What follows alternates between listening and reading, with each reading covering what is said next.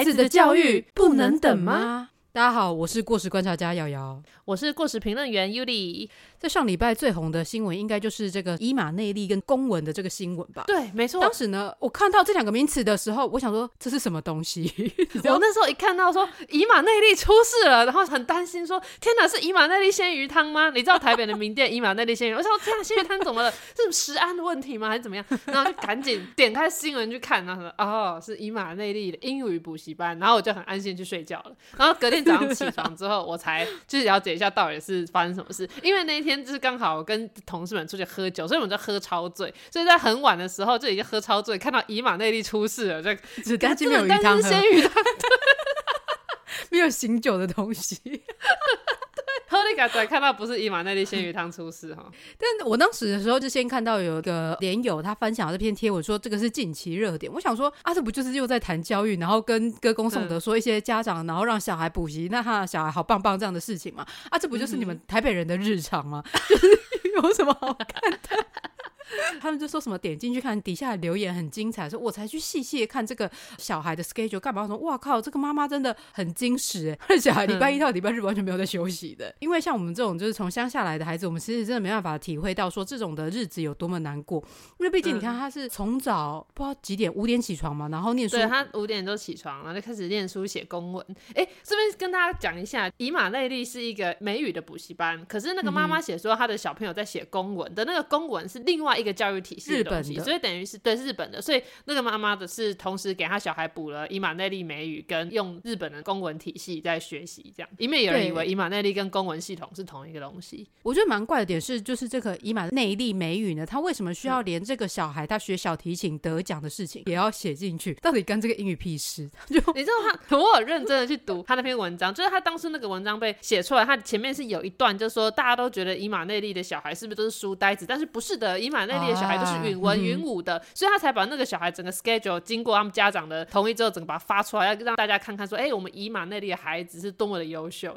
结果殊不知就惨遭延上这样。而且我看这个妈妈，她之前也有在其他的一些社群上面有分享过，她如何教育她的女儿做公文的这件事情的时候，其实我觉得她的小孩并不是真的喜欢或者是适应这件事情，因为她有讲到说，她的女儿会把考卷偷藏起来，会把一些就是不想写的藏起来。那我就觉得这个妈妈就是有一点过度教育吧。偏执啦，我觉得。对，我也觉得。其实从那篇文章看起来呢，我觉得那个哥哥是很 OK 的。我也觉得他们是一对兄妹嘛，就那哥哥好像很 OK，就是很适应这种疯狂学习的生活。可是那个妹妹显然就是比较没有喜欢这样。对，而且可以看得出妈妈好像在强迫的过程中，妹妹好像逐渐接受。但是我觉得可以想象到，等到妹妹就是有足够能力可以反抗的时候，感觉会跟他妈说：“ 老娘不读，老娘不干了，靠背啊，写什么公文啊？” 对对对。然后那篇贴文出来之后，其实隔天几乎社群各个网红大家都在谈论这件事情嘛，然后就是在各种起底这个妈妈跟爸爸他们是谁这样子。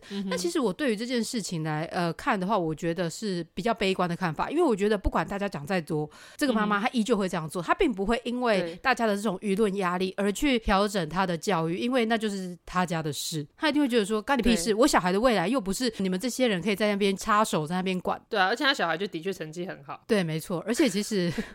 我看完那行程之后，你知道我有点羡慕，因为我就觉得我好像可以适应哦，我有点，我也觉得你可以，我也觉得你可以。对，当然就是就是我就是要看小孩，如果这个小孩他本身就是很喜欢这一种不断的演算或者是不断的写字的这种过程的话，我觉得当然很 OK。但妹妹就是没有 OK，那妈妈这样就有点过当。那像你小时候有这样的问题吗？没有他们那么夸张啦，但其实也八九不离十。啦我觉得台北小孩不一定台北啊，就可能都市小孩的那个竞争，因为我以前应该有在正规节目讲过我小时候的生活，就是我除了去学校上课以外，就是我还要补英文嘛，就上美语补习班，而且我从超小，我觉得我好像从开始有意识以来就一直在上英文课，就上英文课，然后学钢琴、学小提琴，因为那时候流行学琴的孩子不会变坏嘛，所以那时候对，但是我的问题是出在这些东西都是我自己要求要学的，所以你没办法责怪别人。对，所以我再怎么痛苦，我都会想说，干，这是我当初我自己要的，所以我就是不敢说什么。所以我那时候就是过着我放学回来之后，我就要先写学校作业嘛。然后学校作业是我妈会坐在我旁边盯着我写的，然后字写不好看会擦掉重写的那种。然后写完之后就要开始写那个英语班的作业嘛。我那时候是去 Sesame Street 芝麻街美语这样，就芝麻街美语就是写，然后我妈会抽背单字什么的。结束之后呢，我就是要练琴嘛。然后那时候我学钢琴又学小提琴，然后这两个东西理想的话是他们希望我各练四十分钟到一个小时。但是因为我后来就是还有我妹也学了乐器，等于是我们不能练到太晚，所以我们的练习时间就有缩短，可能就半个小时这样子。对，但是我觉得我虽然是过这样子的生活，然后也有很多人会说什么天呐，就是让你小时候都好像没有童年哦之类。但是我其实就是过得还蛮快乐，因为我是一个精力过剩的小孩。我觉得我爸妈安排，怕你不睡，想说看这小孩为什么还不拼命的安排这些东西。而且我后来到国中的时候，我是每天放学之后都去补习班。我几乎我因为我补全科班，所以我一到五都在补习，然后六日也要去什么冲刺班。可是我好像我从来没有抱怨过这个事情，就是对我来说我很适应这样子 schedule。当然没有那个伊玛内利兄妹那么夸张，但是在这种的课程下面，我是适应良好的。但是呢，像我妹她，其实我妹的成绩比我好，她也比我聪明，比我努力。可是她的学习方式跟我是完全不一样的。她不喜欢去补习，她不喜欢还要去另外一个。地方，可是他很擅长自己念，他就是很自律到可以自己回家，然后自己安排自己读书的 schedule，然后自己在那边刷题什么东西的。所以其实小孩如果适合不同的方式的话，你就不同方式去训练他们，其实也没有什么不好。因为像如果我都没有去那些补习班上课的话，我的功课可能就会比后来呈现出来的效果还要更差。这样，所以理论上啦，我觉得我爸妈，我也不晓得他们是刻意为之还是误打误撞，只是的确有在我跟我妹身上使用的适合我们两人的教学方法。对，所以我就觉得因材施教是很重要的，不可以说哥哥。这样做，或者是姐姐这样做，妹妹就也一定要跟着一样的步调去进行，因为每个人学习的程度不一样。有些人可能善于背诵，有的人就是善于计算。那你两个人他们都一定要一起做这些事情，我就觉得太过为难孩子的了。没错，哎，但是我记得这件事情，妈妈好像没有出来做任何的回应，对不对？就是家人其实他们都没有出来回。对，然后补习班也只是把那个留言的功能关起来而已。因为其实我觉得，对你前面说的没错啊，因为这其实就是他们家的事情，你旁人说再多也没有用，因为他们就会觉得，就这就是我们家的家务事，关你们大家屁事。对啊，你又不能为我的小孩未来负责，就是在那边指手画脚个什么劲这样子。没错，那你要不要讲一下，就是那个公文系统，它出发点原本其实是好的啊？这是我听 UDN 转角国际。他们有谈论到关于这一套公文系统，它其实是源起于日本。那这个是日本一个数学系毕业的爸爸，那他当时呢，他的数学很好，因为他数学系毕业的嘛。结果呢，他的小孩数学十分之糟，所以他就在想说，哎，怎么会这样？爸爸数学这么好，小孩哪安呢？所以他才开始根据他的小孩去。提供一个方式，然后让他的小孩改善他的数学状态。结果呢，真的因此他的小孩数学有所进步了。那所以这套系统就是才广为宣传，然后并且变成了一个就是补习班的一个教材这样的形式。而且呢，他们这一套系统其实他们也有针对呃，可能有一些有学习障碍的小孩，他们其实有针对他们去做一些克制化的调整。所以并不是说什么每个人都是要一直在那边演算各种数学题，然后就是一直做一直做，就是做题做越多，然后就可以越成功这样。子，那其实我觉得他到台湾之后可能有走偏吧，或者是就是你也知道各个地方风俗民情不同，然后我们可能就会变本加厉的使用，然后本来好好的一套系统在台湾就会歪起，那他就变成很像是爸妈希望小孩可以超英赶美，就是进度比别人更快，就要他可能在小一的时候就做到小四的数学，或者是在呃幼稚园的时候就要学会什么乘法、加减、乘除这一些，就变成我们台湾的家长就会变成那种恐龙家长，就是一直 要小孩学很多。那之前我。不是也有讲过，说我当时因为我是九月出生，所以我妈其实也想让我去考跳级考嘛，希望我说可以提前一个年度入学这样子。那可惜就是因为我妈并没有让我去上这个公文系统，所以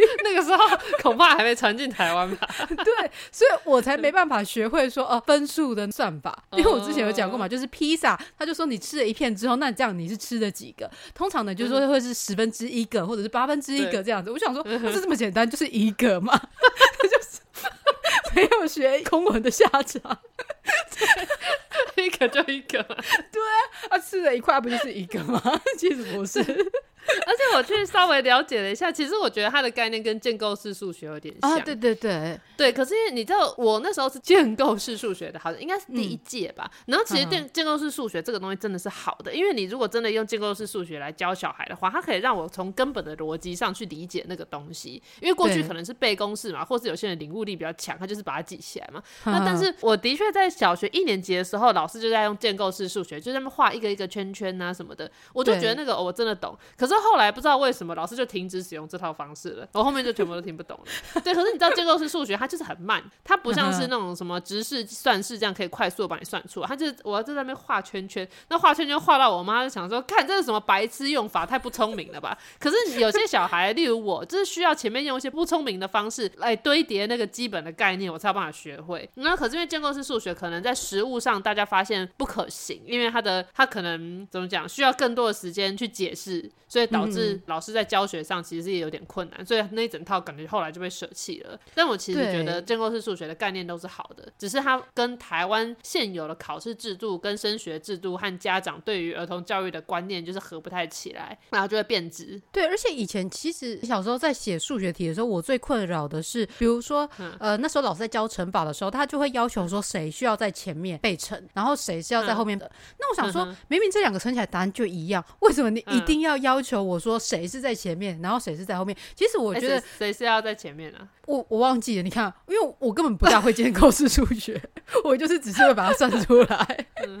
对，建构式数学对我来说就比较不适用，所以你看，嗯一套对你来说适合的形式，对我来说就不适合啊，因为我就觉得就是怎样就算出来就好了。对，我在那边画圈圈，我就懂了，你知道吗？你对还记得以前不是有在教那个 sigma，就是那个加啊，对对，对，我都会真的用圈圈画那个一个三角形金字塔出来，然后真的在那边算。看，那你一到九十九，你学会考一个东西。对啊，所以我那时候我记得我那时候不知道在考学测还是哪一次模拟考的时候，我就是看那一整张考就跟没有一题会了，只有一题是 sigma 算加总，我就是赌那一题，我就是要对那一题，我就在那边画九十九颗那个圈圈，然后在那边数。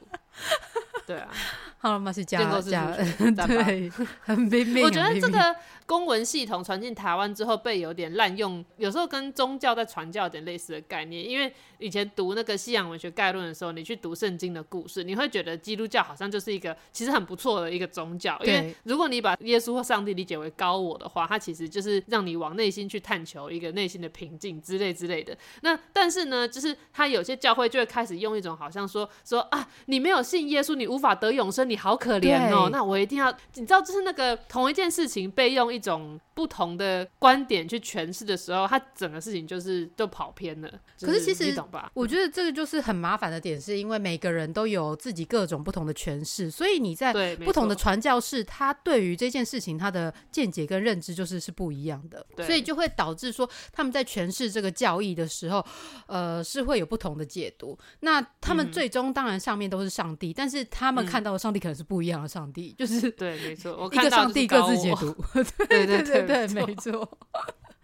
好，那除了这个伊马内利跟公文的这件事情之外呢，上礼拜其实在周末的时候还有一支影片也是受到大家的议论讨论，嗯就是钟明轩到中国去的这支影片，很多的网红就出来批评说钟明轩这样子根本就是亲中吗？我也不是很懂，因为我当时没有细看那支影片，但是我就是听到我的很多朋友他们是在那边说，你看钟明轩这个人就是墙头草啦，你看一下子跟那个蔡英文拍影片，然后后来呢在选举的时候又呃比出说一起去投票，然后还比个一，就是他支持柯文哲这样的意思。嗯觉得他这个人偏差了，他真的很糟什么之类的。那因为这一集节目的关系，我就想说，那我就去了解一下钟明轩的影片的内容好了。对我也是，我也是。那是因为因为你说有很多人在骂他，然后我也有看到有人在骂他，只是我都没有点进去看他的影片是什么。然后是你跟我讲之后，我才特别去看，然后想说好，我来看看钟明轩到底有哪里被骂。可是我整支影片看完之后，其实我觉得很还好、哎，我没有觉得有哪里好骂的、啊，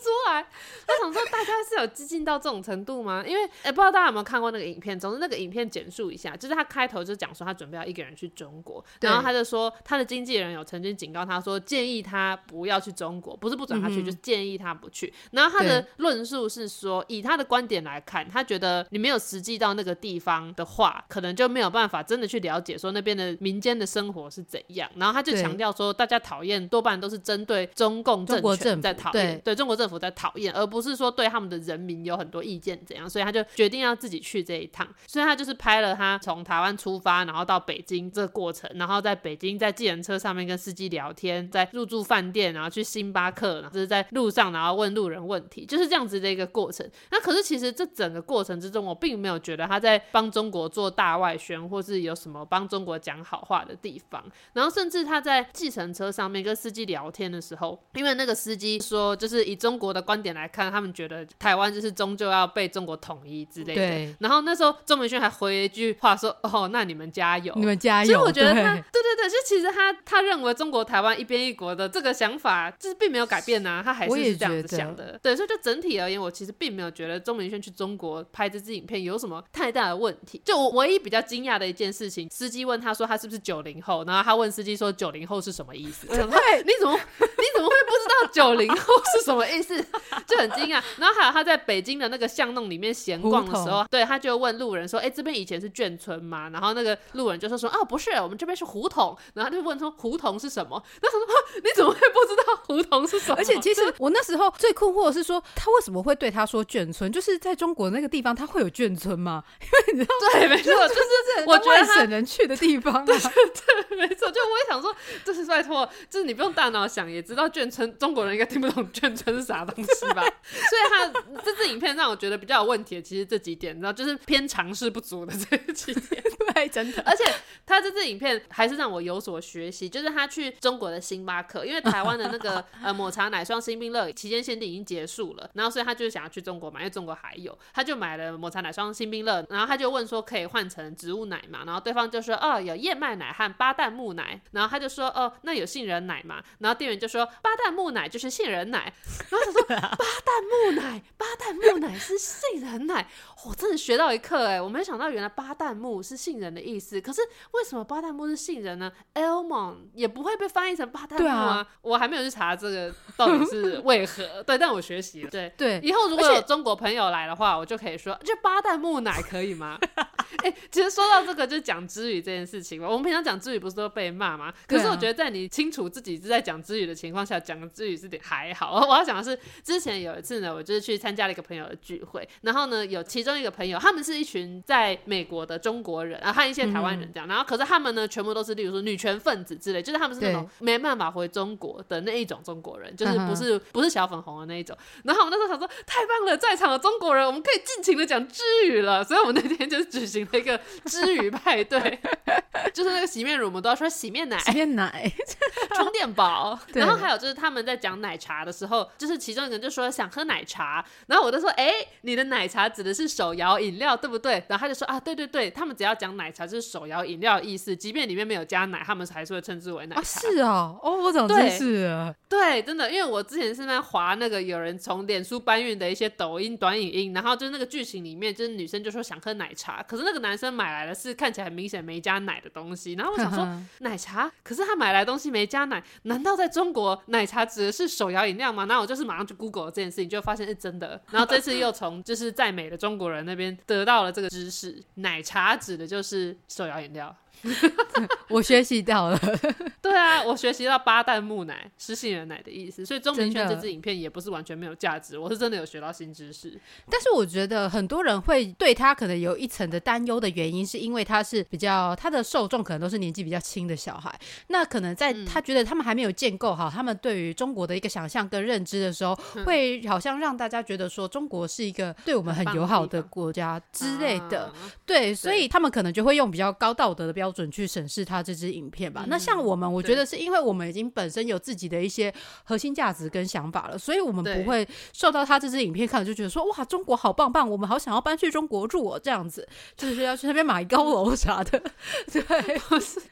就算是他今天这支影片换成去韩国，你也不会看了就觉得韩国很棒，对真的想去韩国啊。对我也觉得他就很像是只是一支旅游影片，然后他在记录他的这个过程。对，就是我本来以为我会看到一些他的很过激的言论，或是一些偏差的作为或什么，可是我就我就完全没看到，我就觉得很正常。然后想说，还是还是难道是我我我被渗透吗？我我不够台派吗？还是怎么样？我知道了，我没有找到可以骂他的点呢、我知道我们两个问题是什么了，因为我们已经有抱着一个预设立场，就是我们觉得我们会看到一个什么啊很糟糕的偏东西。激，对，很糟的东西，就看到最后发现，哎，还好，这就跟你去看电影的时候抱着太高的期待去看的时候，你就发现，嘿，怎么就这样而已，没什么大爆点。对对对，对，而且他们的那个计程车司机，我也会觉得他只嗯。是跟台湾计程车司机很多一样，就是喜欢跟大家聊天，然后对。呃，毕竟他们平时就只是听听电台，然后在车上接收各种资讯，所以他们就当然就会想要跟乘客聊天啊，聊一些不过他们想象中的一个世界这样子。对的，不过计程车司机这段倒是有可以讨论的地方，因为那一整段他跟计程车司机的聊天还是有蛮有趣的一点，就是中国普通人民对于台湾的看法，以及周明轩的回复嘛。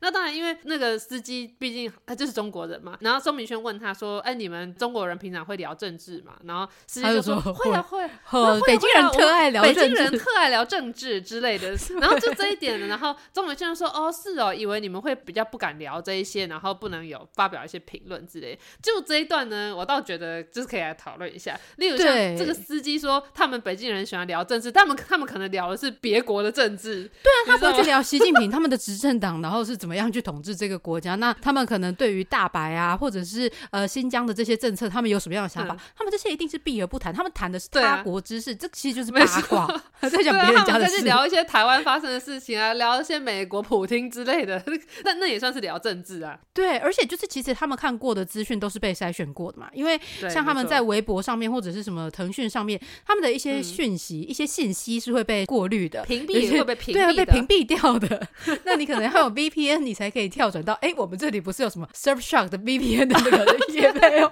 ？Express VPN 这个是那个 Uncle Roger 了，Surfshark 是西兰的，Anyway，我们只是说就是在夜配 VPN，现在 VPN 可以找我们夜配一下。但是因为可能听 podcast 比较没有需要 VPN 翻墙。题